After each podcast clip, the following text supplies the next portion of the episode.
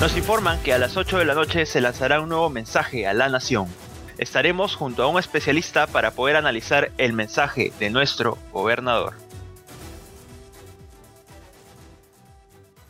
Queridos ciudadanos, el día de hoy hemos decidido tomar medidas drásticas para poder hacer frente a los problemas de sobrepoblación y la poca cantidad de recursos que tenemos para que todos podamos sobrevivir. Es por ello que a partir de mañana se empezarán las inscripciones para el programa Salvando Vidas. Esto les da la oportunidad de salvación junto a tres personas que consideren queridas. En los próximos días se estará dando más información. Un mensaje alarmante del gobernador, quien anunció este programa de salvación. Sin embargo, aún no sabemos qué criterio hay para que se elijan a los que se inscriban.